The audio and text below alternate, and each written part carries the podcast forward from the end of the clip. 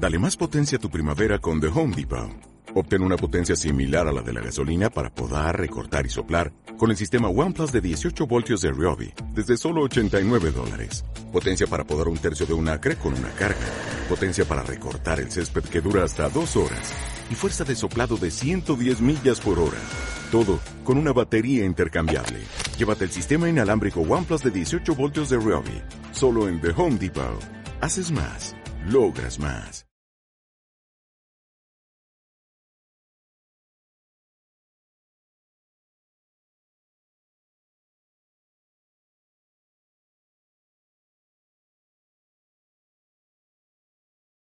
La verdad es que me pega una currada, o sea, yo creo que es la conferencia más larga que me ha salido, pero no sé, hay algo dentro de mí ahora que, que me dice decir, pues, pues, pues a tomar por culo, ¿sabes?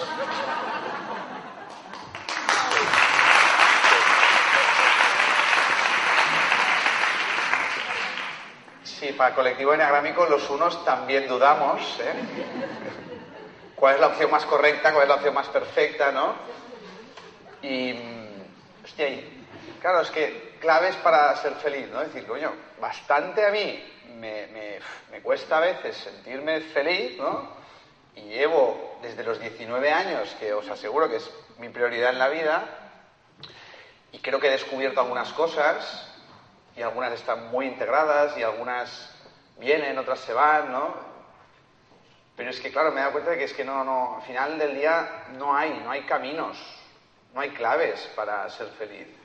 La felicidad es la clave, la felicidad es el camino para los que hemos despertado y nos hemos dado cuenta de que, ostras, la vida es algo que hemos de tomarnos seriamente, pero con, con divertimento, ¿me explico no? Hay mucha crítica al, al negocio de la autoayuda, al negocio de la felicidad y a los que formamos parte de él, pues se nos lanzan muchos tomates y creo que son en general muy, muy merecidos, ¿no? Y salen libros por doquier y bueno, y claro, cada uno de nosotros con sus claves, ¿me explico no? Hay uno que tenía, me acuerdo, eran 99 claves para ser feliz. Joder, macho, eh... Te la has jugado, porque como después de la, de la número 99 digo, pues no, va a ser que no, cabrón, o sea, puedes haber resumido, ¿no?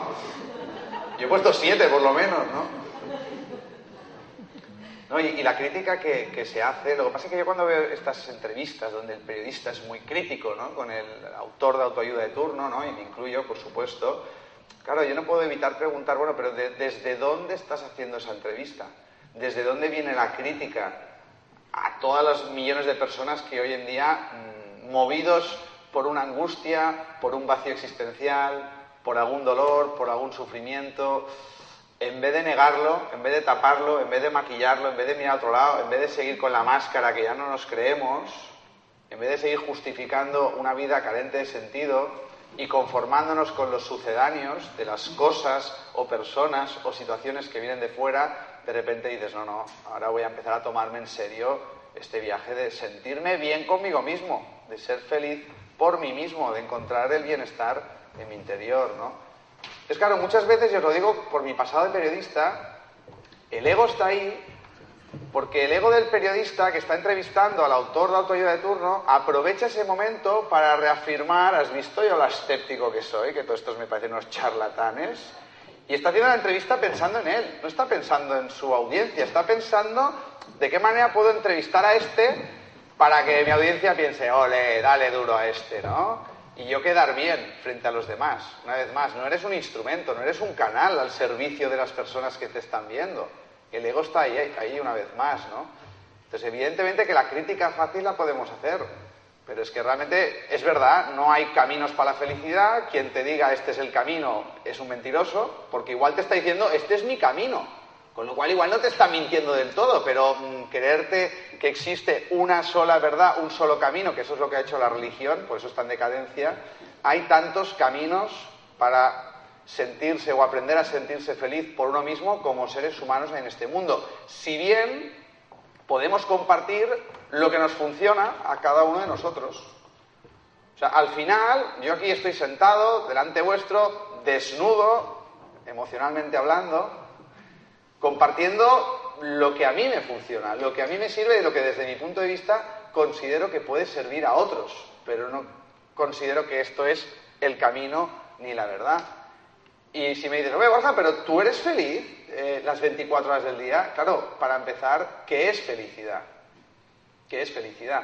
Aprovecho porque ayer, bueno, en el mundo del fútbol se produjo un hecho histórico, ¿verdad? Un hecho neutro, histórico, ¿eh? Un hecho neutro, pero legendario, apocalíptico, ¿eh? Increíble, pero neutro, que vieron en directo a través de una pantalla, pues cientos de millones de seres humanos en todo el mundo, instantáneamente, ¿no? Aprovecho, pues eso, que el Barça ganó 6 a 1 al Paris Saint Germain, yo lo vi, ¿eh? Con un colega. Y especialmente los que inconscientemente estáis identificados con el Barça, que no es mi caso, porque a mí me adoctrinaron para ser del español, ¿me explico? No. Y estuve ahí, ¿eh? creyendo que mi felicidad dependía de la victoria de mi equipo de fútbol durante unos cuantos años, hasta que al final, cuando empezaron las novietas en mi vida, pues oye, prefería pasar el tiempo con las novietas que viendo el fútbol, las que me aguantaban. Y ahora que he vuelto al mundo, porque ya no me he quedado claro en ese ego espiritual, ¿no? El fútbol, el fútbol no es espiritual, coño. Mientras los 400 millones de personas están viendo el fútbol, yo medito con mi CD de espiritualidad relax y mi té de vallas de goji, ¿eh? porque soy muy espiritual, en fin, ya hablaremos otro día de esto. No, no, y he vuelto al mundo, tú, especialmente desde que soy padre. Estoy más en el mundo que nunca. Veremos qué espiritualidad, una vez más, cómo tú te relacionas con el mundo, cómo tú te relacionas con todo lo que pasa. Y ayer me lo pasé teta viendo el fútbol, porque yo, mis amigos, me quieren matar todos, porque a veces voy con el Barça y a veces voy con el Madrid. Y a veces quiero que marque Messi y a veces Cristiano Ronaldo, en función de lo que me apetece, porque como no voy ni con uno ni con otro, pero lo que sí que logro es identificarme, es así. De repente digo, voy con el Barça, ayer iba con el Barça, ¿eh? lo digo para los comentarios de YouTube, que os podáis posicionar. Ayer dije, claro que sí, oye, va, vamos. La verdad es que yo no sé si podremos remontar o no, ya podremos, ya me incluyo, ¿eh? pero me identifico. Y cuando el Sergi Roberto marcó el último gol, ostras, wow, ¡Qué heavy! Eso no es felicidad, ¿vale? Ayer 400 millones de personas no experimentaron ni una pizca de felicidad, os lo aseguro, no os lo creáis. ¿Qué felicidad ganó el Barça? Millones de personas, hemos hecho millones de personas felices. Ni de coña, no me creáis nada, ni pizca felicidad. Yo ayer sentí euforia, un sinfín de emociones, un Dragon Khan, de repente marca al principio este, luego el 3-0, luego marca el Paris Saint Germain, hostia, experimentas otro tipo ¿eh? de emociones, de repente ya el Dragon Khan se va para abajo, y de repente, hostia, sube para arriba y de último momento. Y esto es la vida, es un parque de atracciones. Y hay veces que estás aquí, y hay veces que estás aquí, pero la felicidad ni está ni aquí, ni aquí, ni aquí. La felicidad está en el interior. No tiene nada que ver con lo de fuera. No tiene nada que ver con que gane el Barça o pierda el Madrid o viceversa. Lo digo simplemente porque, claro, ¿tú eres feliz las 24 horas del día? Es que, a ver, ¿qué es felicidad para ti? Redefinamos la palabra más prostituida de nuestro vocabulario. La felicidad no tiene ninguna causa externa. Y a mí me encanta meterme de vez en cuando con mis colegas y la birrita y lo que haga falta en el fútbol y experimentar este Dragon Khan emocional. ¿Me explico? No, qué maravilla, como la vida misma. Si es un banquete, si aquí vamos a disfrutar de todo. El tema está en que la felicidad es otro asunto, mucho más profundo. La felicidad no es algo que se hace, no es algo que se consigue, no es algo que se logra. Por eso no pueden haber caminos ni claves la felicidad es algo que sucede. Es como, por ejemplo, no sé, tú quieres dormir, ¿no? Cada noche, pero tú imagínate que, ostras, no, no, 99 claves para dormirte enseguida. Y tú te las lees una por una y tal, y te acuestas, y venga, vamos a practicar. Y entonces hay una parte de ti que es, venga, va, duérmete, duérmete, venga, duérmete, va, consigue dormir. Venga, tienes un objetivo muy claro que es dormirte en menos de 5 minutos. Voy a utilizar la clave 62 y la 44 a la vez, a ver qué tal. Venga, consíguelo, duérmete. ¿Qué va a pasar? No sé, verificarlo, ¿eh? Es como aquel juego de decir, va, cierra los ojos y puedes pensar lo que quieras, ¿eh? Pero no pienses en una vaca gorda, blanca, negra, con botas azules. No pienses en la vaca gorda, blanca y negra con botas azules. Que no pienses, ¿eh? No pienses en esa vaca. Hostia, la vaca no para de aparecer en tu mente. Uh, hola, ¿qué tal? De aquí no me voy a ninguna parte. ¿eh? Es el efecto paradójico. Cuanto más busques la felicidad, menos la vas a encontrar. La de verdad, ¿eh? La que no se compra, la que no está en ninguna tienda, ni la puedes adquirir a través de televisión, ni te la da nada, ni nadie. ¿Me explico? No. Lo que pasa que, insisto, no tenemos idea de lo que es la felicidad.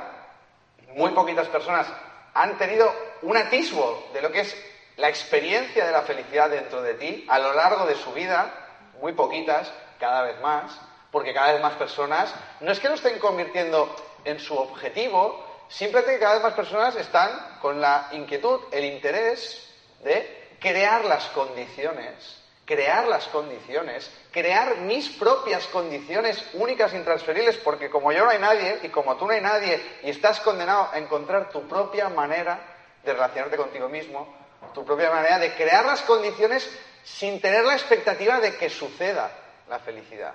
La felicidad está dentro, es nuestra verdadera naturaleza, es el ser, es esa semilla con la que nacimos.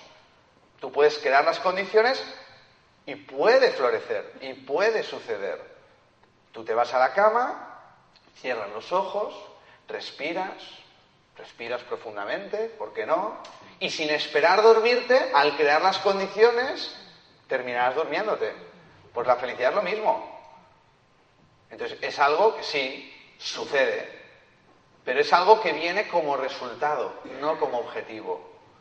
Por eso siempre digo que los últimos libros que nos hemos de leer, si es que alguien que está creando las condiciones necesita de leer algún libro, ¿me explico no? Hay gente que ha creado las condiciones de forma innata, de forma intuitiva, sin ningún tipo de bagaje intelectual, sin ningún máster, sin ningún curso, ningún libro, y la felicidad ha florecido, ¿me explico no? La vida nos está enseñando cada día sabiduría si sabemos escuchar, ¿no? Entonces, claro, si tu objetivo es la felicidad, vas a cosechar otro tipo de resultados que ni siquiera se le parecen, pero como no tienes ni idea de lo que es la felicidad, tú te vas a conformar con esos parches, con esos sucedáneos, con esas emociones pasajeras que vienen y van, con esa euforia, con ese placer, con ese entretenimiento, con esa comodidad, con todo lo que el sistema nos hace creer continuamente y una y otra vez que es felicidad. ¿no? Ahora bien, si tú empiezas un proceso serio de madurez, de más allá de, venga, meternos a todos en el mismo saco y criticar el negocio, la autoayuda y a todos los charlatanes que, que aparecemos por YouTube, por doquier, no, no, entender el malestar profundo de esta sociedad, entender que en esta sociedad hay una ausencia profunda de felicidad y por eso aparece el coaching, la autoayuda, cientos de miles de libros que tratan de cada uno compartir sus claves.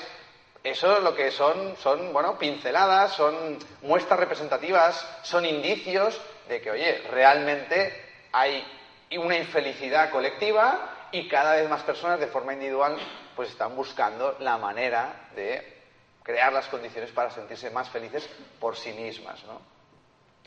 Entonces, que tu felicidad no sea un objetivo, que sea un resultado, pero no te apegues ni lo esperes.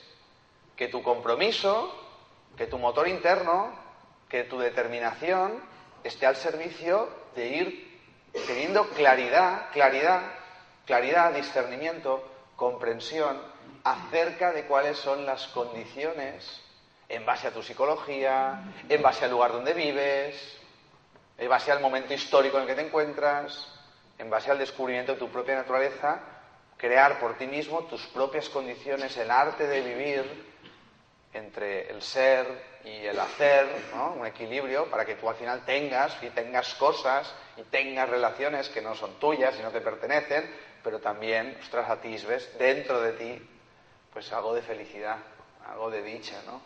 Felicidad para mí es ausencia de sufrimiento en un primer grado, pero hay gradaciones de felicidad.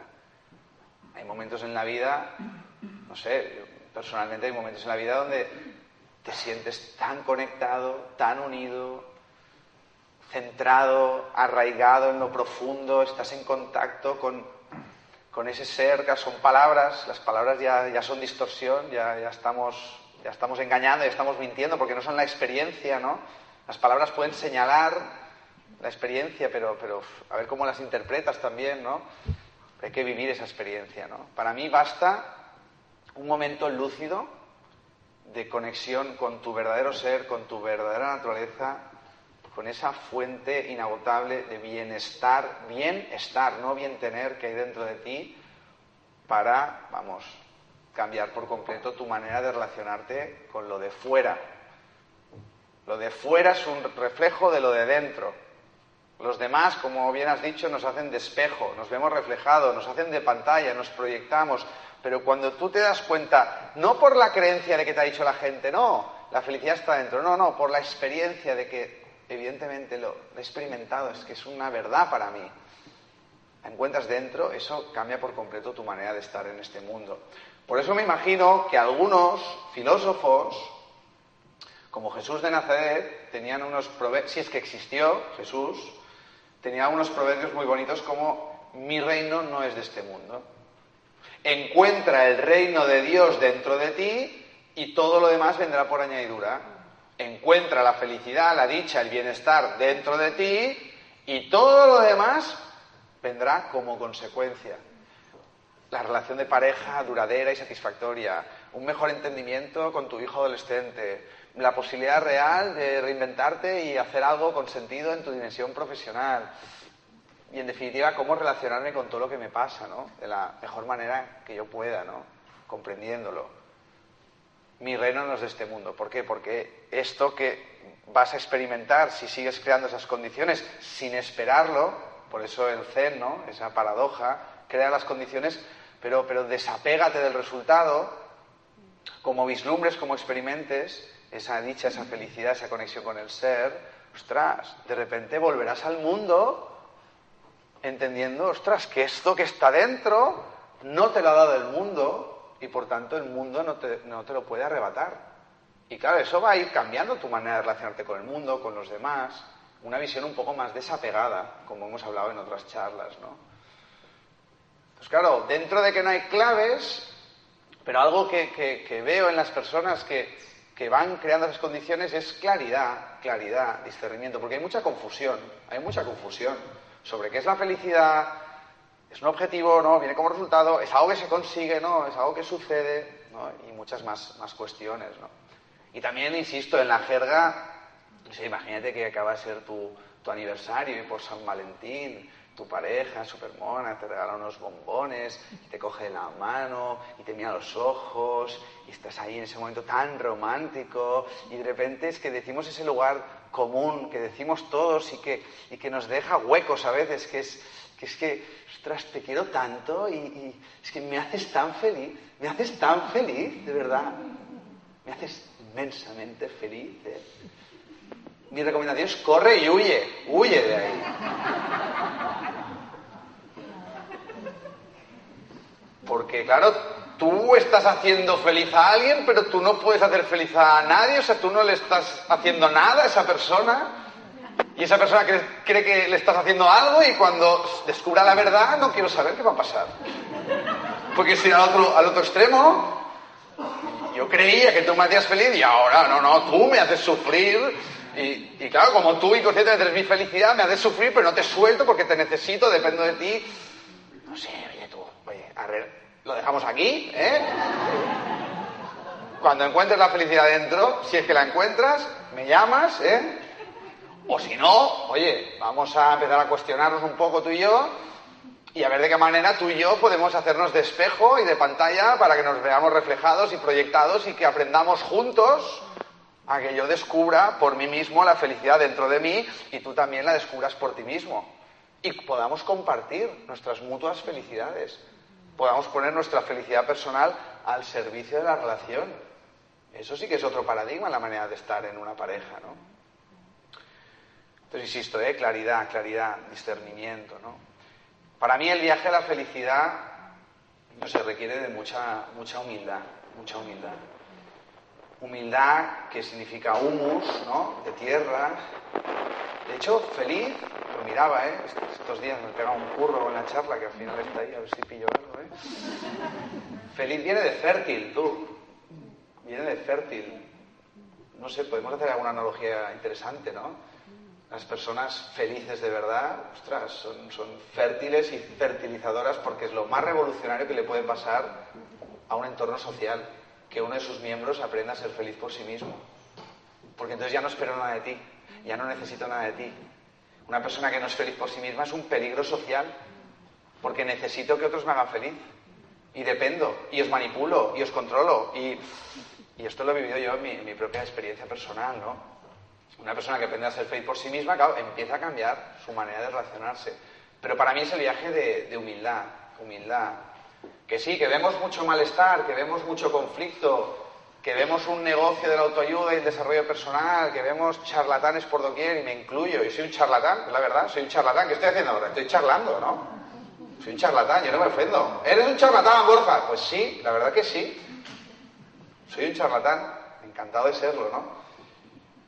Pero la felicidad de verdad es para, para los humildes que reconocen que no son felices. O sea, una persona que realmente está empezando a crear las condiciones para aprender a ser feliz por sí mismo, es una persona que en algún momento de su vida se ha parado, se ha mirado al espejo, habla con su pareja, con sus amigos, consigo mismo, con su coach, con quien sea. No soy feliz. No soy feliz. Eh, no pasa nada, eh. No cometas ninguna tontería, o sea, no te fustigues, eh. bienvenida al club, eh. ¿Tú conoces gente feliz? Conocemos gente que vale que es feliz, de que se pone la máscara felicidad, o de que le llama felicidad cosas que no son felicidad, ¿me explico? No. O que consume cosas que también mm, cree que le acercan a la felicidad, ¿no? Bienvenida al club. Felicidades. La diferencia entre tú y el resto es que tú estás un poco más cerca, porque ya no te estás engañando a ti mismo. Y estás empezando a madurar, estás empezando a mirar la vida, ostras, con ojos humildes de decir, ostras, llevo meses intentando, pues, que mi suegra se sienta mejor consigo misma, o a ver si mi hijo adolescente, que lo veo muy triste, y de repente dices, eh, o sea, ¿y yo qué? Voy a empezar por, por mí, el primero. O sea, ya sería maravilloso que toda la gente que me rodeara se sintiera bien consigo misma. Pero no siempre es así. La vida, insisto, es un parque de atracciones. El tema está en que tanto cuando estés aquí como cuando estés aquí, tú sepas estar bien contigo mismo en relación con lo que estás viviendo dentro y fuera de ti. Entonces, insisto, reconocer la propia ignorancia. Ser un ignorante no es falta de inteligencia, siempre lo digo. Es falta de conocimiento, de autoconocimiento. No hemos recibido educación emocional, no hemos recibido educación espiritual. Encontrar a una persona feliz que, oye, pues que no, no sé, no haya estado en contacto con ningún mentor, con ningún libro, con ninguna charla, es un milagro y seguramente esa persona tiene unas capacidades innatas y una visión pues muy clara de, su propio viaje de felicidad. Y seguro que algún testimonio de ellos habéis conocido en vuestra vida. Pero realmente la mayoría de nosotros estamos muy perdidos. Muy perdidos. Y yo el primero, joder, ¿yo por qué estoy aquí? ¿Por qué es mi terapia? Si es que yo lo reconozco, yo necesito dar la chapa, dar charlas, ser un charlatán, porque a mí me hace mucho bien. Es heavy. Tú encuentra la tuya, encuentra tu terapia a mí me va de puta madre estar aquí ahora mismo delante vuestro. Oh, no te voy a decir que me hacéis felices, porque no es verdad, pero en parte es crear condiciones ¿eh? para acercarme a ello, ¿no? Humildad, reconocer tu propia ignorancia. No sé, no sé ser feliz. Antes creía que era feliz, luego me di cuenta de que creía saber cómo ser feliz, y ahora sé que no sé ser feliz. Bueno, esto lo cambia todo. Pero ese se abre un camino de madurez y un camino donde vas a seguir con tu trabajo, con tu pareja, con tus hijos, con el Barça, con lo que sea. Tu vida va a seguir igual, no te falta que cambie nada. Simplemente vas a dedicar pues unas horas al día, unos momentos del fin de semana. Vas a empezar a priorizar el arte de descubrir por mí mismo qué es lo que yo necesito como individuo único y repetible para acercarme a ese estado, sin apegarme a él, sin necesitarlo, sin depender, entendiendo de que el camino es la meta. Y de qué maravilla, qué maravilla, ostras, pues mira, antes me ahogaba en este, en este vaso de agua, antes me perturbaba cuando alguien me decía esto y ahora, ostras, un tiempo más tarde, ostras, pues ya no me hago tanto, ahora me echan un poco de azúcar y ya, oye, ya sé salir de esa, de esa taza. Y ahora, pues no sé, me dice el mismo comentario y no sé, me dura menos el sufrimiento, la perturbación. O sea, vas viendo que hay una evolución y el camino no es lineal, es en espiral. A veces das dos pasos para atrás y te vuelves a caer, te vuelves a perturbar y pasas por una etapa descentrado. Y y, todo eso sirve para seguir evolucionando, seguir madurando en el camino que te acerca a lo que todos estamos buscando consciente e inconscientemente, por más que los abogados del diablo, de la industria, de la cual yo también soy el gran escéptico, no, no, no, no me identifico con mi colectivo. No soy muy fan de mi colectivo. Bueno, de hecho, no soy fan de ningún colectivo, soy fan de los individuos. Pero a mí también me da a veces vergüenza ajena, ¿eh? según qué personas están por ahí, como yo debo dar vergüenza ajena a otros. O sea, insisto, lo que pasa es que no nos metamos a todos en el mismo saco. Simplemente que cada vez más personas están diciendo, oye, el tema de la felicidad es lo que le ha sentido la vida. O sea, ¿qué más, da que, que, gane el Barça y que me embriague de emociones si no siento una conexión profunda, si siento un vacío, si siento una angustia y una soledad y un miedo que no desaparece dentro de mí? Y de repente llega ese domingo, le llaman domingo melancólico ya, porque vuelve el lunes. Y a las 6 de la tarde sales del cine y ¿ahora qué? Un vacío y ¿qué hacemos? Una cerveza, venga, va. Después de cerveza otra y ¿ahora qué? Llegas a casa y pones la tele y, la tele ya no da nada. Y ya das dos vueltas de zapping y, un aburrimiento, ¿no? Y, ya más alguien, estoy aburrido, quedamos Aburrimiento está socialmente aceptado, porque viene, de horrere, quiere decir sentir horror dentro de ti. ¿eh? ¿Qué tal? ¿Qué haces? Yo siento un horror dentro de mí. Sé que tú no puedes llenarlo, pero no sé, ¿lo intentamos juntos un rato? O sea, en el camino a la felicidad, la honestidad, tú. La honestidad, ¿no? Humildad como punto de partida, pero la honestidad. Coño, tener conversaciones honestas. ¿Qué tal? Pues últimamente, tío, estoy se molaría un día, no sé, en el ámbito de la empresa que nos pasamos tantas horas, o algunos se pasan tantas horas, yo la verdad es que poco a poco ya me he ido liberando de esa cárcel que es el sistema, ni para ser antisistema, ¿eh? ni para ser prosistema, pero ser libre del sistema dentro del sistema es algo que en la medida que te vas conociendo es, es una consecuencia que, que, va floreciendo, ¿eh? pero es un gran viaje, es una gran revolución en tu conciencia. Molaría ese jefe, hablando con su empleado, ¿no? En vez de hablar de lo de siempre, con las caretas y las máscaras, ¿no? Hostia, que podían cerrar la puerta en un momento dado y... ¿Qué tal? ¿Cómo, estás tú? El jefe, hostia, Dios, se me cansado de tanta careta, tío, ¿sabes? Estoy, imagínate, claro, llevo un equipo de 30 personas, tío, y estoy todo intentando impresionaros, intentando haceros ver que, que, sé de algo y no tengo ni puta idea de nada, la verdad. Si a mí me nombraron jefe de esto, a mí no me interesa la mierda esta empresa. De hecho, nunca he consumido lo que vendemos porque es que a mí no entiendo cómo alguien puede comprarlo. Y ahí intentando es, tío, aparentar que soy un tío que sé de lo que hablo y, coño, aferrándome al título. ¿Sabes que siempre hablo del título y de mi máster? Es que, tío, me siento muy inseguro. Lo, digo de vez en cuando por, si cuela o que... No, no, la verdad que no te... Nos reímos de ti en el café, la verdad. Sí, es que yo os, os entiendo que os de mí porque, macho, de verdad. Y me veo tan presumido a veces en el espejo. Antes, antes de la reunión siempre en el espejo digo lo mismo, ¿eh? No, no, no hago lo de siempre, me miro al espejo, me pongo el pelo, o sea, intento hacer ver que voy desarreglado para que tú pienses, a este tío le da igual su imagen, pero me importa un montón mi imagen, tío, no, no puedo evitarlo, ¿no?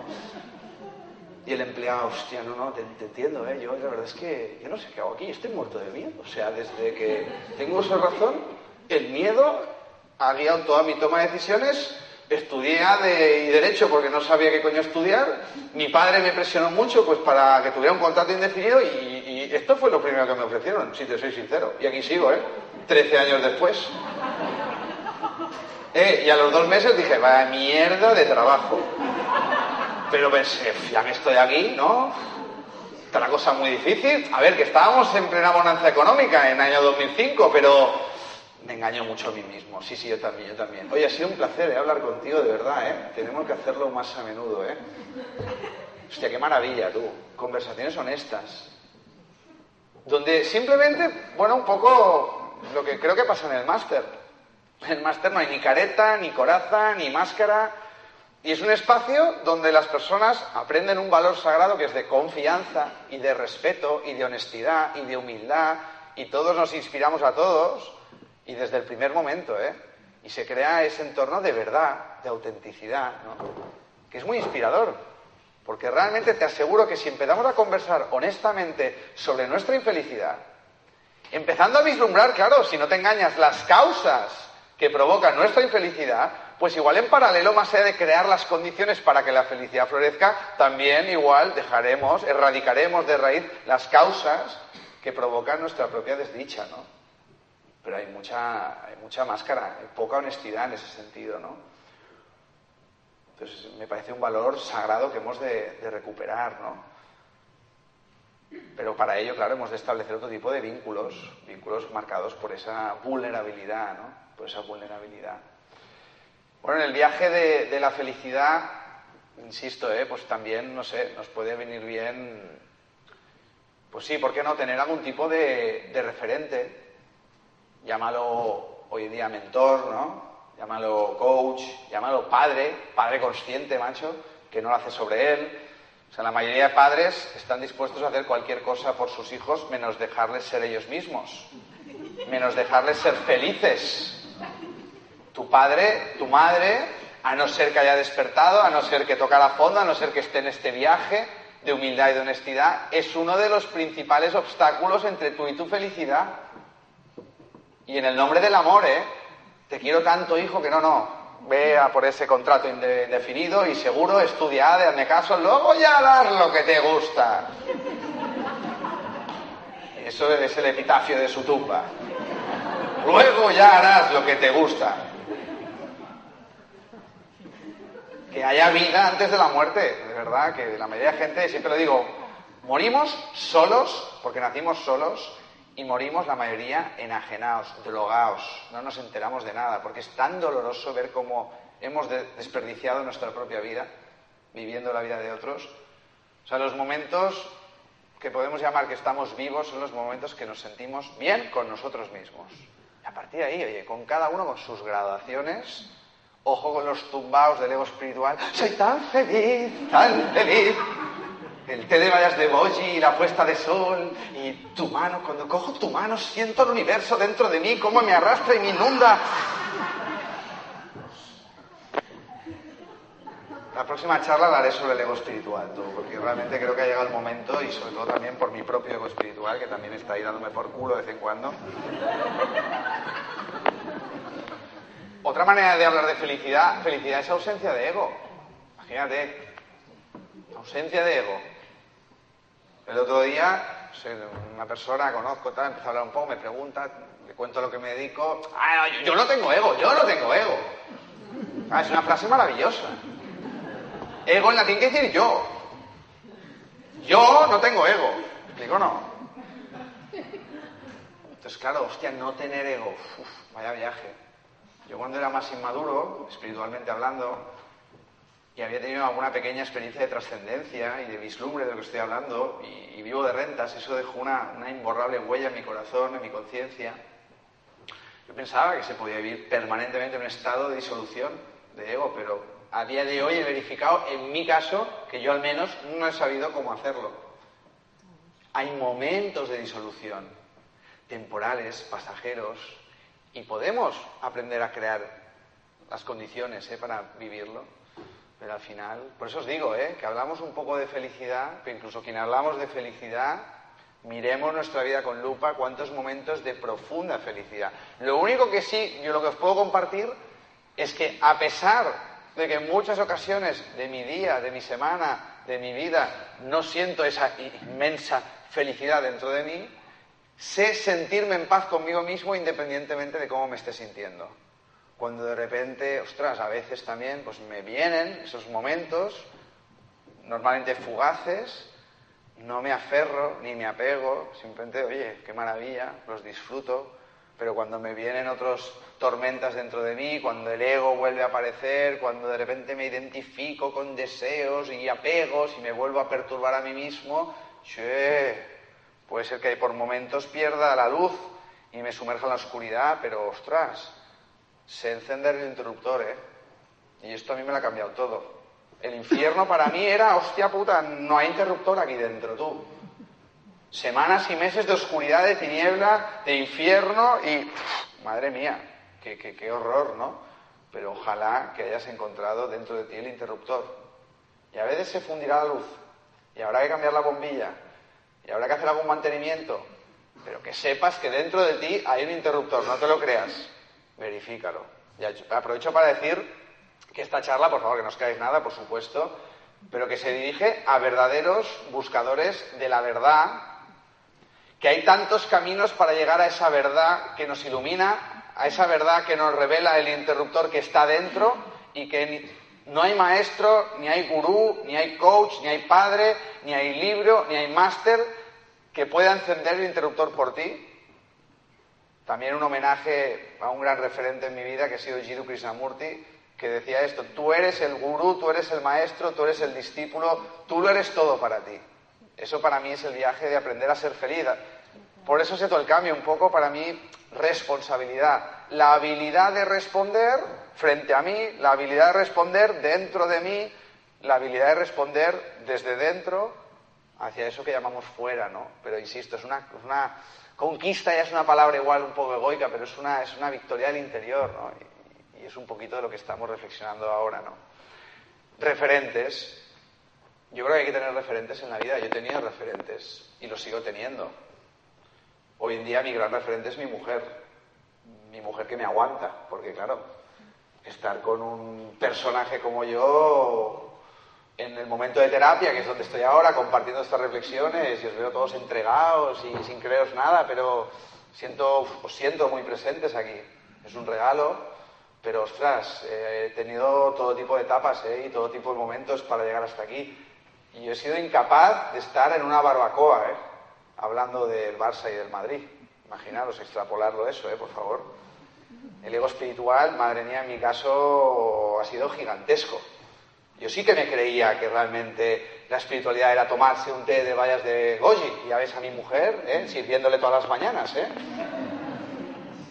Desde aquí también, cariño, gracias por tu paciencia. Mi gran referente. Sin ti soy algo, ¿eh? Pero igual contigo soy una versión mejorada de mí mismo, te lo agradezco.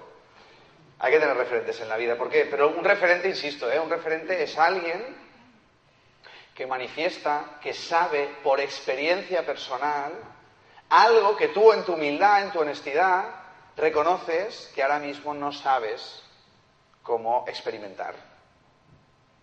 Siempre pongo el mismo ejemplo. Hoy en día está habiendo una epidemia de personas que están queriendo dejar su trabajo para reinventarse porque ya están hartos de trabajar para un empleador sin valores, sin conciencia, para tener un intermediario laboral que me impide aprender y desplegar todo mi potencial. Pero claro, el camino de reinvención, ahí está el miedo una vez más, ¿no? Y aprovecho para decir que no serás feliz cuando te dediques al trabajo de tu vida, ¿eh? No os engañéis, por favor, ¿eh? Yo estoy haciendo el trabajo de mi vida, no cambiaría nada de mi vida y eso no me da ni me quita ni una pizca de felicidad. La felicidad surge más bien desde la manera en la que tú te relacionas con tus circunstancias y contigo mismo, independientemente de cómo sean. ¿eh? Lo digo, no proyectéis vuestro anhelo de felicidad en el trabajo de vuestros sueños.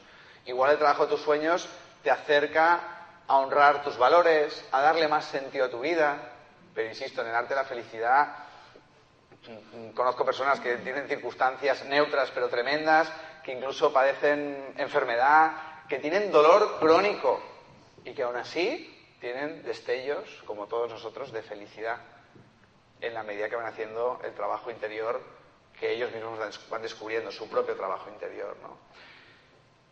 Claro, para mí, no sé, mis referentes en un momento dado eran, eran personas que se suicidaban o acababan en un manicomio como Sartre, Camus, Cioran, Nietzsche, y seguramente ha sido necesario para mí pasar por, por este tipo de referentes, pero, pero claro, en aquel momento mi prioridad no era ser feliz. Mi prioridad era ser un pedante, lo cual lo fue durante mucho tiempo.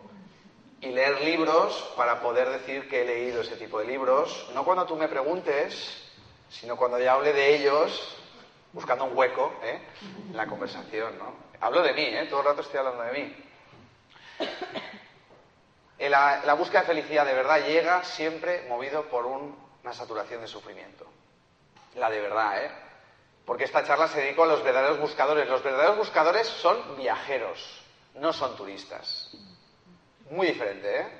O sea, coger un avión lo podemos coger todos, requiere tiempo y dinero, pero viajar es una cosa y hacer turismo es otra muy diferente. ¿eh? Y las dos neutras.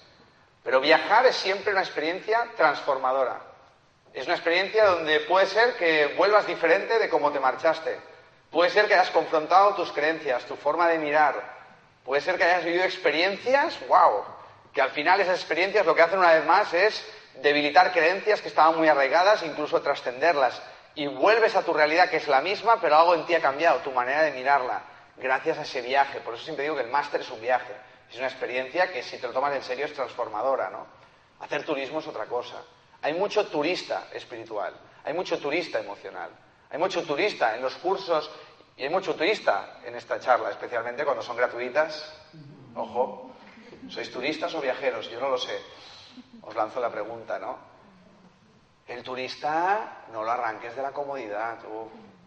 Aparte, por aquí, a mí me encanta, por aquí de 10 a 2 y luego free time. Free time, ¿es verdad? Tío, te cruzas del otro lado del mundo, macho, experimenta, viaja, que no esté todo controlado, porque estamos muertos de miedo. No queremos soltar el control y frente a la felicidad y el viaje autoconocimiento igual. El viajero acaba rindiéndose, desnudo frente a la vida, soltando el control, pasando una travesía del desierto o saltando al vacío, son metáforas. El viajero suelta lo conocido, se desaferra de su sistema de creencias, de su forma de pensar, lo que yo creía que era verdad. ¿Qué resultados estás cosechando en tu vida? ¿Para qué te aferras a esa forma de pensar que es prestada, que no es tuya? Suéltala, ¿no? Ábrete a lo nuevo, a lo desconocido, pero por experiencia, verificándolo. Eso se convierte en una verdad. El agua quita la sed, no te lo creas, de verdad. Cuando alguien vive una experiencia transformadora, puede hablar de esa experiencia porque sabe que al menos para esa persona es verdad, porque lo ha verificado, ¿no? Para mí, ese tipo de personas pueden convertirse en un faro, en un referente para otras, pero ojo, huir de los gurús. Huir de los gurús. Yo conozco gente que dice, no, es que llevo 15 años meditando en el mismo centro, llevo 15 años escuchando a este mismo tío. Si ese es tu caso, apaga ahora mismo este vídeo, de verdad. No llevo 15 años, pero igual llevo unos cuantos. Es decir, no está en mí la verdad, la verdad está en ti. Podemos inspirarnos unos a otros, podemos compartir reflexiones y experiencias, pero nadie sabe mejor que tú qué hacer con tu propia vida. Nadie va a darte las claves, tus claves, para que tú aprendas a ser feliz por ti mismo. Eso es tu responsabilidad. Eso es intransferible. Entonces, el gurú, de verdad, el gurú, los gurús no tienen malas intenciones. Nadie tiene malas intenciones. Pero al final, lo que os he dicho, Compartes lo que a ti te ha servido, compartes lo que a ti te ha funcionado, pero yo sé cómo soy, funciona de esta manera. Nací con una serie de elementos estructurales innatos que son inmensamente diferentes a los tuyos. Entonces, algo de lo que a mí me ha servido, igual te puede ser de utilidad. Pero igual te vas a empezar a frustrar. Porque claro, al final, claro, al final te quieres, algunas personas se quieren convertir en el, en el referente, ¿no? Y claro, somos dos flores diferentes, dos animales diferentes, entonces es, peligroso. Para mí un referente sabio, consciente, un referente del nuevo paradigma es aquel que te inspira a que tú te conviertas en tu propio referente. Y aquel que incluso te ayuda a que llegado el momento lo mates como referente. Hemos de matar al padre, que es sin duda al padre y a la madre, nuestros grandes referentes, hemos de emanciparnos de su influencia, hemos de dejar de, buscar su aprobación, de querer vivir su propia vida, y eso nos aterra porque nos sale del camino trillado, de la comodidad, de la seguridad, de la inercia, y nos aterra porque no tenemos ni idea de quiénes somos, ni cuál es nuestra propia vida, ni de qué manera sentirnos felices por nosotros mismos, pero ese es el viajero, ese es el viaje, eso es lo que vas a descubrir si viajas dentro de ti, ¿no? Entonces sí, mi recomendación creo que requiere mucha humildad, entrar en la industria del desarrollo personal. Creo que requiere mucha humildad, siempre lo digo, cuando alguien cruza esa puerta, cuando alguien acude a algún curso, se compra algún libro de autoayuda, de desarrollo personal, de crecimiento personal, de coaching, de espiritualidad. ¿Por qué la gran mayoría lo ridiculiza y se opone violentamente? Porque es una manera que estás diciéndole a la vida y a tu entorno, hey, yo la verdad es que estoy perdido. Y voy a empezar a encontrarme y a buscarme y estoy en la humildad y la honestidad de que ahora mismo, por mí mismo, no sé ser mi propio referente. Hay mucha humildad también ahí, hay mucha honestidad. Pero la mayoría de personas ridiculizan, se oponen violentamente, porque al igual te reconocen que están igual o más perdidas que tú. Porque una persona que reconoce que está perdida ya está en el camino de encontrarse. Pero una persona que está perdida y no lo reconoce, imagínate. Y la mayoría de personas con las que nos cruzamos en la vida no van hacia ninguna parte. Encontrarte con una que sea lo suficientemente honesta para decirte, no voy a ninguna parte, mi vida no tiene ningún sentido, ni idea de qué coño hago aquí. Te lo reconozco. Hostia, eso es un milagro. Cada vez están habiendo más milagros, ¿no? Es importante entrar, es importante entrar y saber elegir sabiamente tus referentes, pero es importante salir del desarrollo personal y de la industria del desarrollo personal. Este, si os solo me atrevo a daros un consejo, que en algún momento de tu vida dejes de ver de este tipo de vídeos, dejes de leer este tipo de libros, dejes de acudir a este tipo de cursos, dejes de seguir en las redes sociales a personas como yo. Es algo que te recomiendo de corazón que hagas, porque yo no sigo a nadie ya, ¿eh? Te puedo citar a Jiddu Krishnamurti, Anthony de Melo, incluso Osho, me, inspiró mucho en su día. Jesús de Nazaret, los clásicos, que insisto, igual son metáforas, igual no existieron Siddhartha Gautama Buda, Lao Tse, evidentemente me metí en todos los percales, o sea, he investigado todo lo que he podido y lo he puesto en práctica todo lo que he sabido. Y evidentemente el gran referente, el que igual me va a costar más soltar, Gerardo Smendig. Pero la gente te dice, de verdad, te dice muy amablemente, y yo lo sé porque a mí también me pasó, yo también he escrito a referentes, también tenía a Mahatma Gandhi, a Muhammad Ali, a Richard Kapuczynski, porque no solamente eran referentes filosóficos, ¿no? Gente que te inspira, gente que te inspira con sus decisiones, con sus actitudes, con sus conductas, pero que te inspire a ser tú mismo, no que te inspire a ser esa persona, ¿no? A seguir tu propio camino, no a seguir el camino del otro, ¿no? Ojalá que tengáis ese tipo de referentes en vuestra vida, ¿no? Y en el viaje de la felicidad, pues os van a ser de mucho provecho, ¿no? Pero llega un momento en la vida que, supongo que es cuando verdaderamente te empiezas a hacer mayor, que es cuando sueltas a todos tus referentes. Y evidentemente yo lo reconozco, yo lo reconozco. Y ahora me volveré, que esto ya empieza a ser una tradición en mí, me voy una vez al año, me voy de retiro, me voy una semana, diez días, solo, a una cabaña, en Granada, no veo a nadie, no estoy con nadie, y me voy a llevar mi librito de Gerardo Smedling Sí, sí, sí. Lo que pasa es que cada vez me doy cuenta de que mi manera de relacionarme con él ya, ya no es. Sí, sigue habiendo admiración, pero ya no, ya no hay idealización. O sea, si idealizas a tu referente, ya la estás cagando. Yo soy un ser humano como tú, con los mismos miedos que tú, con las mismas preocupaciones que tú, con las mismas necesidades y sueños que tú. Simplemente que igual, pues mira, por la historia de mi vida, mi bendición fue que toqué fondo con 19 años, o sea, para mí era insoportable seguir viviendo y empecé un viaje que igual ahora mismo es el primer vídeo que ves y has topado conmigo, pues bueno, sí, sigue un rato, pero que llegue un momento en el que salgas del desarrollo personal porque ya puedes valerte por ti mismo, porque las herramientas están dentro de ti, porque todo lo que necesitas para ser feliz está dentro de ti y te has dejado inspirar, que requiere mucha humildad, y has seguido a otras personas, pero que llega un momento en que las mates, quiere decir que ya no las idealizas, quiere decir que estás en el camino de convertirte en un nuevo faro para esta sociedad. Y esto es lo que más necesita esta sociedad. No es que hayan cuatro o cinco faros, no, es que todos nosotros seamos un faro para todos nosotros. Que todos nosotros, ostras, sepamos, seamos capaces de inspirar, de inspirarnos los unos a los otros. Sé una persona inspiradora y para ser una persona inspiradora tienes que empezar a inspirarte por ti misma. Una vez más, si tu inspiración siempre viene de fuera, tú no vas a inspirar a nadie. Vas a estar en el rol de ser inspirado. Qué humildad, qué honestidad, pero que llegue un momento, insisto, aprende a inspirarte a ti mismo, a ser tu propio referente. Y oye, igual de vez en cuando, pues un vídeo por los viejos tiempos, una lecturita por los viejos tiempos, pero tu manera de relacionarte con ese vídeo, con ese libro, con ese personaje, va a ser muy diferente porque ya no hay idealización. Y lo vas a empezar a ver con otros ojos. Y vas a ver por dónde cogea. ¿Me explico o no? Jesús de Nazaret, si existió, era un descentrado de la vida. ¡Amaos los unos de los otros, coño! Ya, oye, Jesús, monta un curso y déjalos en paz. Claves para amar incondicionalmente. Oye, y venga, 12 pescadores empezaron por ahí, ¿me explico o no? Siddhartha Gautama era misógino, ¿eh? Solo hombres, lo siento. Las chicas no, no. Buscadores de la verdad. Machos, ¿eh? Sócrates, ya, con intelectuales, las Bueno, en fin, las fiestas que se metía el tío, en fin, vamos a dejarlo ahí. Eh, todo neutro, todo perfecto, todo necesario, o sea, ni mejor ni peor. Pero es que todos, o sea, Martin Luther King, Nelson Mandela, Mahatma Gandhi, como iconos, ¿no? De inspiración, de verdad, leer sus biografías. Pero sobre todo, o sea, ¿quieres conocer la verdad? Habla con sus padres, habla con su pareja, habla con sus hijos, habla con sus vecinos. Con mis vecinos, a ver qué os cuentan. Muy importante, muy importante. Tener referentes, aprender de ellos, matar tus referentes, ser tu propio referente, ¿no? En el arte de ser feliz para mí, otra cosa que a mí me ha servido mucho, no sé, lo, lo expreso en forma de valor, es la valentía.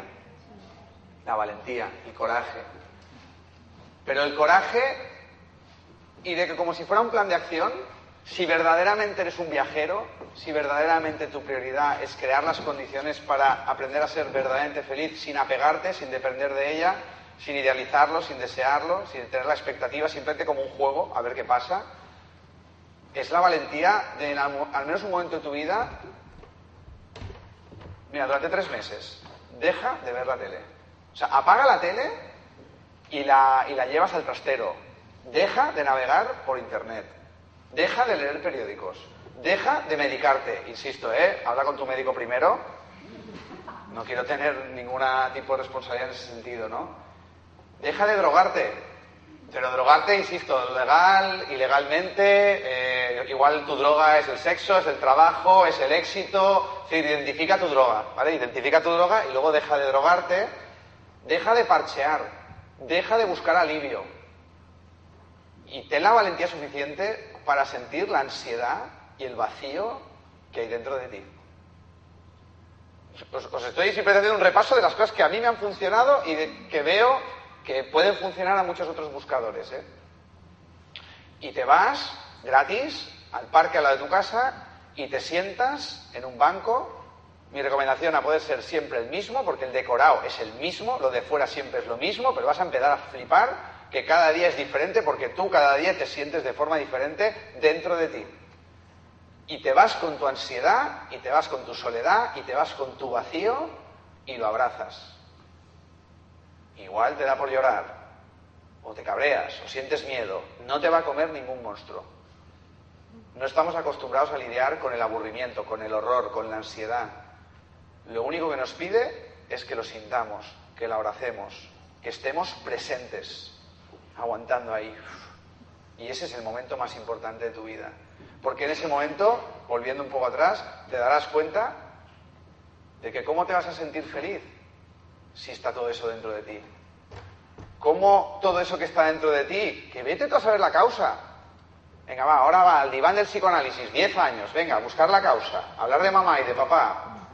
Pues sí, puede ser interesante un rato, pues que da igual, lo importante es siente, siente eso, siente eso, acepta eso, no luches contra eso. Empieza a comprender eso. ¿Qué función tiene eso? ¿Por qué, para qué está eso dentro de mí? Lo siento, lo abrazo. Y eso, poco a poco, a subir de tiempo, va a ir desapareciendo, va a ir saliendo de tu organismo. Pero claro, si sigues parcheando, si sigues narcotizándote, si sigues entreteniéndote, si sigues evadiéndote, con charlas como estas también, ¿eh? Yo soy la droga para algunas personas ahora mismo, ¿eh? No, no, yo, yo pero siento que es que tengo mi, ración de Borja, mi ración de Borja, ¿eh? Yo por la mañana es un vídeo de Borja y a la, a currar. De verdad que os agradezco un montón, si me siento inmensamente agradecido. Pero que cuando alguien me dice, me ha encantado tu libro, me alegro por ti. Es decir, yo estoy aquí para servirte, para serte útil en el tramo de tu viaje en el cual considero que igual puedo serte útil. Pero llega un momento en que igual yo me convierto en un parche para otra persona, ¿me explico no? Esto es fundamental. Insisto, ¿eh? No estoy creando una nueva moral de condenar los parches y condenar las drogas y la tele, y internet y todo lo que acontece en esta vida. Simplemente señalar la manera en la que me estoy relacionando con ello. Ahí está el despertar espiritual, ¿eh? Porque en la medida que tú aprendes a sentirte bien contigo mismo, surge la sobriedad emocional. La sobriedad es mi bienestar, no tiene ninguna causa ni dependencia con nada ni nadie de lo externo. Y de repente desde ahí, pues igual me puedo fumar ese cigarrito, me puedo tomar ese gin tonic, puedo, puedo no sé, pues eh, ver ese vídeo, lo que sea, pero sin la necesidad ni la dependencia de que si no, pues me lo fumo, me lo bebo o hago eso, siento ansiedad, incomodidad, horror dentro de mí. ¿Me explico o no? Y eso es algo que solo sabes tú. Solo sabes tú. Si te estás medicando, bueno, oye, pues igual hazte más fuerte, crece en comprensión, pero para que haya un momento en que vivas más allá de, esos medicamentos. Los medicamentos son la primera causa de mortalidad en el mundo. O sea, imaginaros lo incapaces que somos los seres humanos de sostener el dolor. Pero si tu felicidad es prefabricada, artificial, se puede consumir, se puede comprar, es más superficial, claro, pues no vas a sentir la, verdadera, la profunda, la que no tiene ninguna causa. Entonces no tengamos miedo del dolor y del sufrimiento, no lo condenemos, tiene su función también. Las personas que habéis sufrido, vamos, seguro que habéis crecido un montón al aprender de sufrimiento, no le temamos al sufrimiento. Puedes sufrir y puedes sentir dolor y, lo importante es cómo tú te relacionas con eso. O sea, una persona que, que, ha experimentado un atisbo de felicidad en su interior, es que cuando está en el sufrimiento y el dolor, es que a veces, a veces es capaz de observar eso desde fuera, ¿no? Y entender que eso también pasará, que todo es pasajero, que todo es temporal, que a veces las cosas van y vienen y, y a veces incluso ni sabemos ni por qué, no tenemos esa comprensión, pero estar en paz con eso aceptar eso, que siempre hay una parte de ti que sea capaz de aceptar cualquier estado o emoción que estés sintiendo o cualquier situación o persona que esté aconteciendo fuera de ti, ¿no? Esa es la valentía a la que me refiero. La valentía de sentarte contigo mismo haciendo nada, sintiendo lo que acontezca dentro de ti. O sea, al final, darte cuenta de tu locura, ¿eh? porque te das cuenta de que todo eso está dentro. Y es claro, los libros, los vídeos, los referentes te dicen, la felicidad está dentro de ti. Tú no tienes que hacer nada para ser feliz. Siempre lo decimos, ¿no? Tú, tú, no tienes que hacer nada para ver. Quita las obstrucciones de los ojos y lo que te queda es la vista. La vista viene de serie, es nuestra naturaleza, ¿verdad? Esencial. Pues la felicidad igual. Tú no tienes que hacer nada para ser feliz. Pues tú quita las obstrucciones de la mente, del corazón, y, la felicidad es que está ahí, es que, surgirá, florecerá de forma natural, ¿no? Pero que tenemos mucho miedo, mucho miedo a, detectar, a hacer conscientes esas obstrucciones que hay dentro de nosotros, ¿no? Bueno, en este sentido, claro, se habla mucho de meditación, ¿no? Se habla mucho de conciencia. Aquí hemos de diferenciar porque, insisto, eh, vivimos en un país, en una cultura muy inconsciente muy neutra pero muy inconsciente. La Real Academia de la Lengua considera que la palabra conciencia y conciencia, o sea, conciencia con S y conciencia sin S, son sinónimos. Acojonante. En inglés, por lo menos, tienen consciousness y awareness. Son dos palabras, ¿eh? Que significan cosas diferentes. Pero no, en España es muy diferente, ¿eh? Tremendo. Entonces, imaginaos, es que está todo por hacer estamos todos por ser. O sea, no, nos fustiguemos si, si, sufrimos o nos sentimos infelices o no sabemos ser felices. Es que esto no ha hecho más que comenzar. Es que el siglo XXI va a ser, si es que no nos extinguimos por el camino, ¿me explico? No. Porque claro, pues como especie es fundamental que tú y yo y todos nosotros aprendamos a ser felices por nosotros mismos, para dejar de querer tanto de lo de fuera y consumir tanto de lo de fuera. Porque lo que necesitamos está dentro de nosotros, ¿no? Pues fijaros, conciencia con ese está muy de moda hoy. Es el mindfulness, la atención plena. Date cuenta de que no te das cuenta. Date cuenta de que ahora mismo tus pensamientos no los estás eligiendo tú, los elige el ego. Que el ego está orquestado a través de tus traumas y tus heridas y tus creencias limitantes. Y que el ego te susurra y te envenena, pues una inagotable pues retaíla de deseos, de necesidades, de expectativas, y que cuando una de estas, pues mira, pum, te enganchas, te la crees, te identificas, lo conviertes en lo que eres y conviertes eso en una emoción. Y si sigues perpetuando ese pensamiento, se convierte en un estado de ánimo que te aleja del ser, de lo natural, de lo esencial que está dentro de ti, ¿no? Pero vivimos sin darnos cuenta y no nos damos cuenta Entonces, claro, una metáfora también de la felicidad es despertar, es darte cuenta. Dúchate mientras te estás duchando. O sea, estate aquí y ahora, y a poder ser durante estos tres meses, observa tu mente, observa tus pensamientos, no te los creas. O sea, no te creas nada de lo que te digo, pero no te creas nada de lo que el ego te diga a ti mismo. Especialmente cuando el tono ya veas el, color de, ese pensamiento. ¡Che! En Valencia les encanta. ¡Che! ¡Che! Todos estos sabios decían lo mismo. Haz una llamada desde el interior. Despierta. Despierta. Que vives dormido, que vives enajenado. ¿Por qué? Porque, ostras, estar presente es doloroso, es incómodo, porque lo primero que te encuentras son los residuos emocionales de los chupitos y chupitos y chupitos de cianuro que te has tomado a lo largo de la vida por no ser dueño de tu mente, tus pensamientos y no darte cuenta de cómo todo eso te está envenenando desde dentro, ¿no? Conciencia con ese darse cuenta. Conciencia sin ese es el pepito grillo.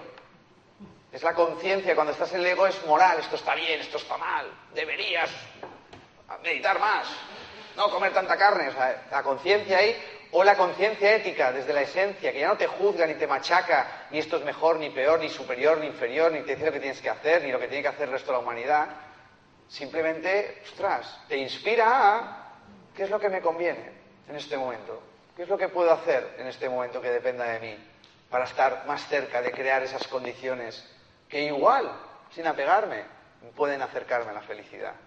¿Qué pensamiento puedo tener en este momento? ¿Qué palabra, qué conducta, qué decisión? Pero orquestada desde la sabiduría, desde la conciencia. O sea, la conciencia está ahí. La conciencia es el archivo donde se acumulan todas las verdades que has verificado a través de tu experiencia.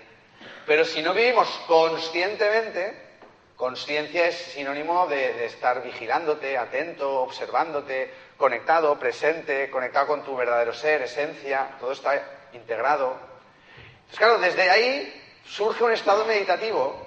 La meditación, que evidentemente, insisto, es una herramienta fantástica, la meditación no es algo que se hace, es algo que sucede. Tú puedes crear las condiciones, que básicamente, si tú quieres crear las condiciones para sentirte o sea, mejor contigo mismo, dedica 10, 20, 30, 40, una hora, el tiempo que tú consideres, a observar tu mente con los ojos cerrados. Simplemente observar tu mente.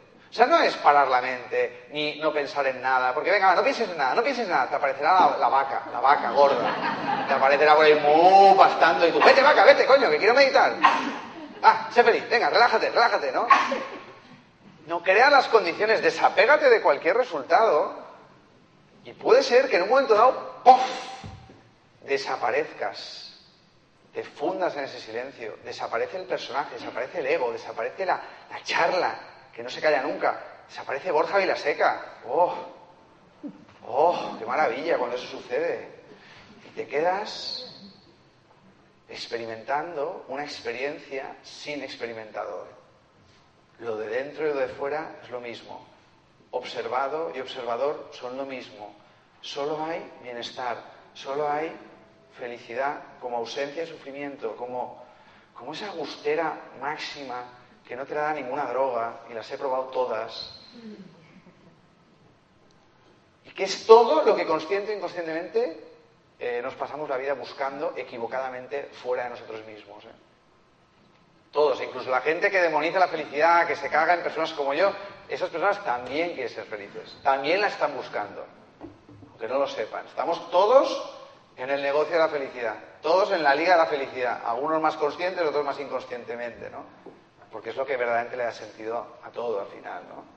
Sin aferrarnos a que tengo que ser feliz para que todo tenga sentido. Es que el juego de palabras es muy sutil, ¿me explico no? Bueno, pues en ese sentido, ya lo he dicho en otras charlas, es fundamental trabajar la energía vital. No solo de conocimiento del hombre, necesitamos energía vital, pues descansar, trabajar la alimentación, el descanso, la relajación, es una manera de conocerte a ti mismo. Yo, por ejemplo, he descubierto que el, masaje shiatsu me centra de la hostia, es increíble. ¿Sabéis lo que es el masaje shiatsu? No. Es un masaje que te hacen tumbado sobre un tatami, con ropa, vestido, y donde para mí es como una sesión de yoga asistida, donde de repente la masajista te coge la rodilla, pero te la coge a cámara lenta. Coge así y va haciendo así con la rodilla. Y la va doblando, pero centímetro a centímetro. Al principio era, coño, mujer, dale caña porque si tienes que masajear todo el cuerpo no llegamos, ¿eh? Yo con la velocidad ahí occidental y ahí con su enfoque más oriental. Y al principio era como, hostia, tío, pero mm, no sé, yo no estaba en la rodilla, estaba pensando, no llegamos a la cabeza. Y coño, cuando entré en la rodilla, oh, sigue, sigue ese ritmo, sigue, uh, más despacio, por favor. O sea, felicidad y despacio van de la mano, ¿eh? Todo este movimiento slow tiene mucho sentido, ¿eh? Slow food, slow sex, slow, slow todo, ¿eh? Conferencias slow. ¿eh? También es que cuando hablas lentamente, pues en ese masaje shiatsu, ostras, sentí cada recoveco de mi cuerpo, experimenté, ostras, un montón de sensaciones nuevas.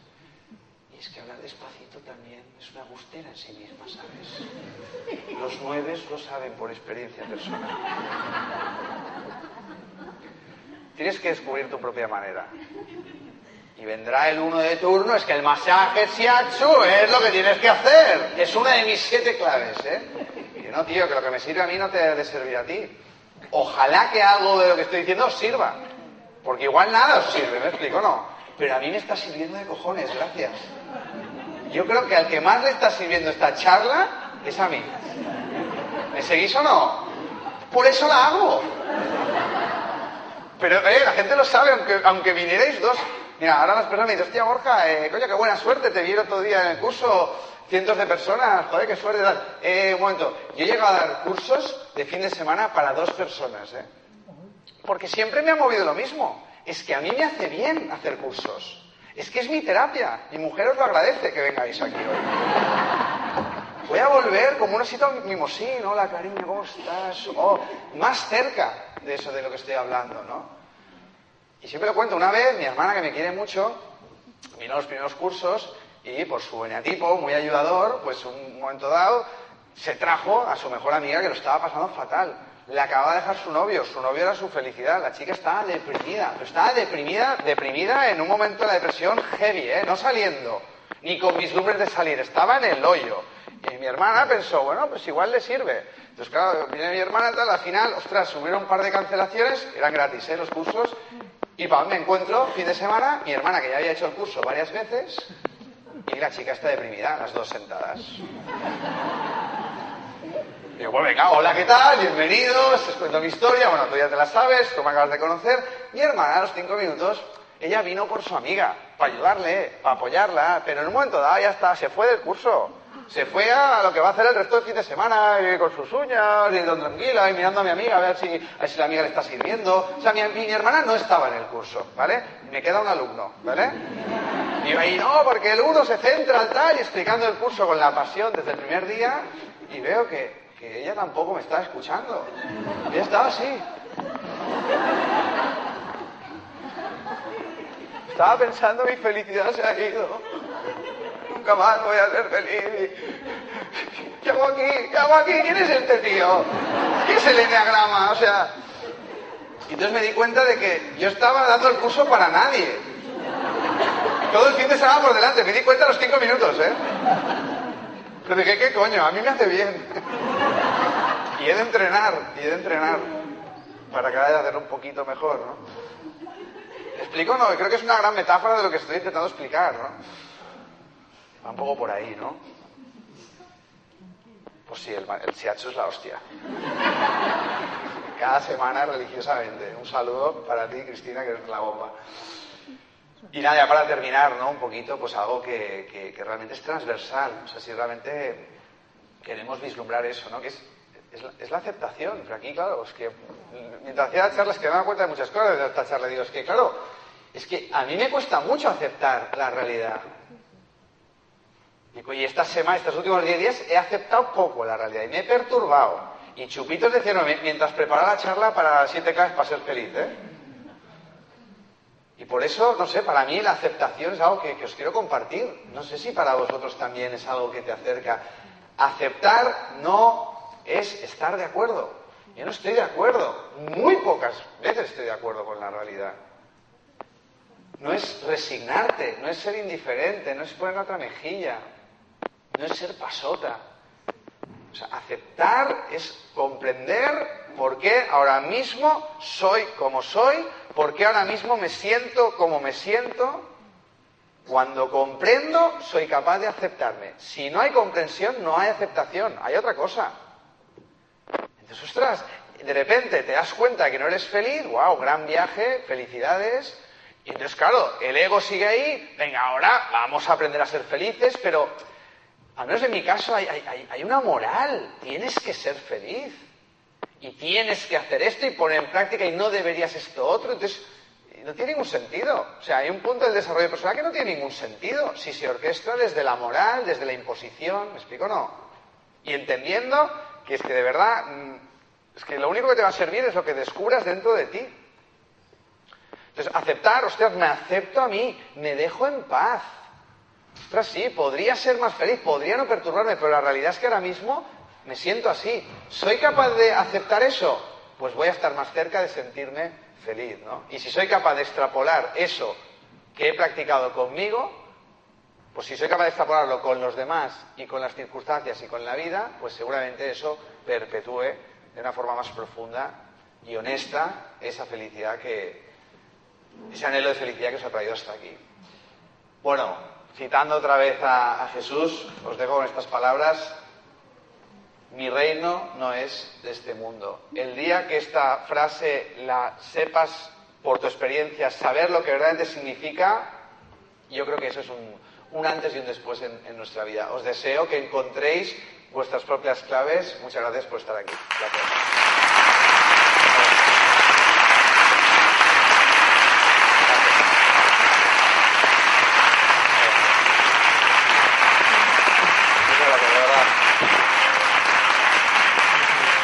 Gracias por, por compartir conmigo mi terapia, de verdad, gracias.